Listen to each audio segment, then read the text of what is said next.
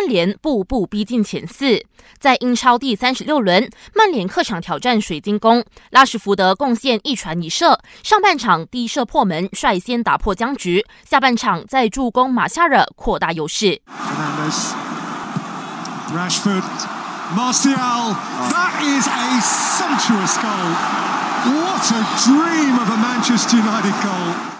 这场比赛后，曼联和第四名的莱斯特城同积六十二分，不过因为净胜球劣势，继续排在积分榜第五名。莱斯特城刚刚以二比零击败谢菲尔德，收获三分，才保住了争四的主动权。那安普顿凭借丹尼因斯的进球，一比一战平布莱顿。在联赛只剩下两轮的情况下，布莱顿排名第十五，基本确定保级成功。